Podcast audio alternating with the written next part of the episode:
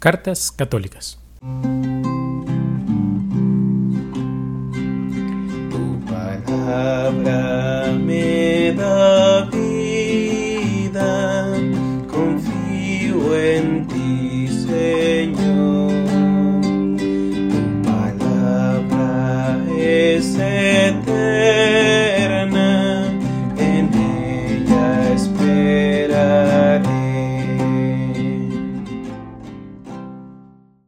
Hola queridos hermanos, continuamos con nuestro curso de formación bíblica de la mano del Padre Antonio Rivero y en esta ocasión vamos a reflexionar acerca de las cartas católicas.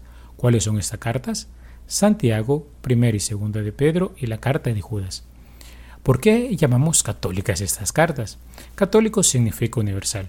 Así, mientras las cartas de San Pablo, hasta ahora vistas, tienen por un destinatario una iglesia particular, o temas que se aplicaban a esas comunidades en particular o estaban destinadas a una persona en particular como Timoteo y Tito, estas otras cartas tienen un contenido que es universal, puede ser aplicado a todos, ¿eh? no están dirigidos a una comunidad en particular, sino que buscan exhortar al cristianismo o al cristiano en general. Estas cartas no tienen un carácter epistolar como las de San Pablo, sino que son como breves exposiciones y sentencias doctrinales acompañadas de algunas normas prácticas, con objeto de defender la pureza de la fe, amenazada por las herejías que se comenzaban a propagar en el seno de las comunidades cristianas. Recordemos que es una herejía, es la negación pertinaz de una verdad de fe. Así pues, eh, sobre estas cartas, ¿qué podemos decir? Bueno, comencemos por la carta de Santiago. El autor es el mismo Santiago, hermano de Cleofás y de María, hermana de la Virgen. Por tanto, es un primo de Jesús, que gobernó la comunidad cristiana de Jerusalén desde el año 42 en adelante hasta que sufrió el martirio en el año 62. Compuso su carta hacia el año 60.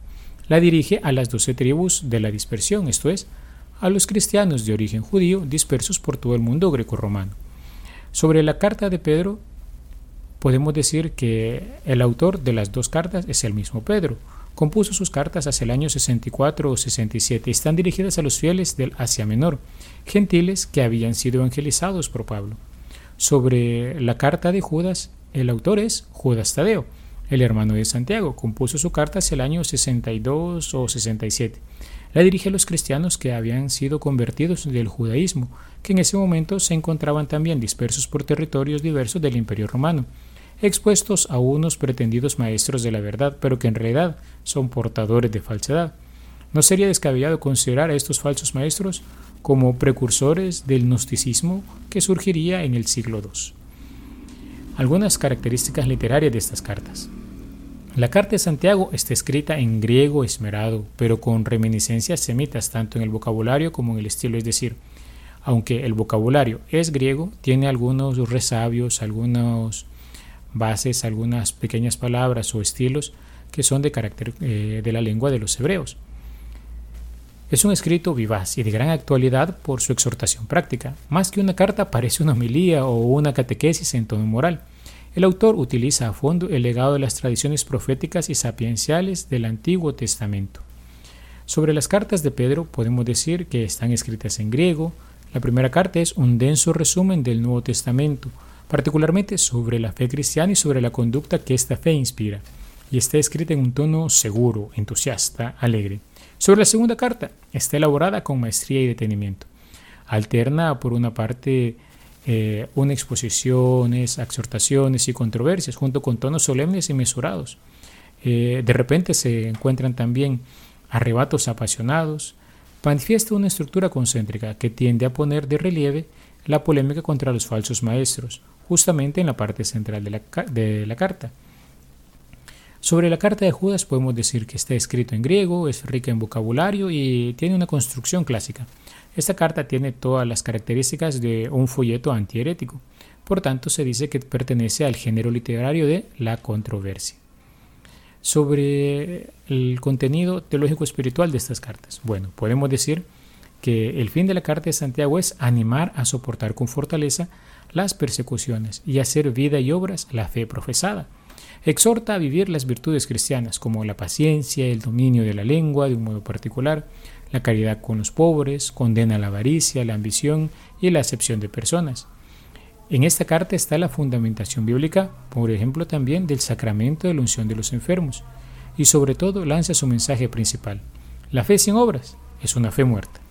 Sobre las cartas de Pedro, podemos decir que el fin de ellas es consolar y sostener la fe de aquellos cristianos en momentos difíciles. En la primera carta de Pedro se exhorta a una vida cristiana más santa y esta santidad se pone a prueba por la calidad del amor fraterno. Solo así podrán los cristianos permanecer en las tribulaciones. En la segunda carta se refuta el error de aquellos que trataban de quitar importancia al juicio de Dios y que negaban la segunda venida de Cristo. Recomienda la paciencia, el arrepentimiento y la conversión, porque el Señor puede pedir cuentas en cualquier momento. Sobre la carta de Judas podemos decir que ésta pone en guardia contra los falsos doctores que ponían en peligro la fe cristiana. Transmite algunas verdades de la fe particulares, por ejemplo, que Dios Padre es fuente de gracia y poder y de él procede la salvación para todos los hombres que Jesucristo es nuestro dueño y Señor y que el Espíritu Santo es quien nos conserva en el amor de Dios y en él encontramos la esperanza de alcanzar la vida eterna. El cristiano ha sido llamado por vocación divina por un acto de amor de Dios, a vivir de fe y animado por la caridad. En estas cartas, de alguna manera, escuchamos la predicación de los apóstoles, vemos cómo aquel encuentro que ellos vivieron con el Señor Jesús y cambió su historia, está cambiando las comunidades y les ayuda a perseverar sobre todo en momentos en que la fe, o más bien que la pureza de la fe, está siendo amenazada por corrientes que empiezan a cuestionar o a poner en duda aquello que la iglesia estaba transmitiendo de generación en generación. Pues nosotros también, al contemplar lo que estas cartas nos enseñan, pidámosle también esta gracia al Señor de saber perseverar en la fe, saber conservar la doctrina, la ortodoxia de la fe, la rectitud con la cual nos fue transmitido, para que nosotros a nuestra vez podamos llevar esta fe a otros y así saber vivir, transmitir y sobre todo también disfrutar y gozar de este gran tesoro que se nos ha revelado en Cristo Jesús. Alabado sea Jesucristo, por siempre sea alabado.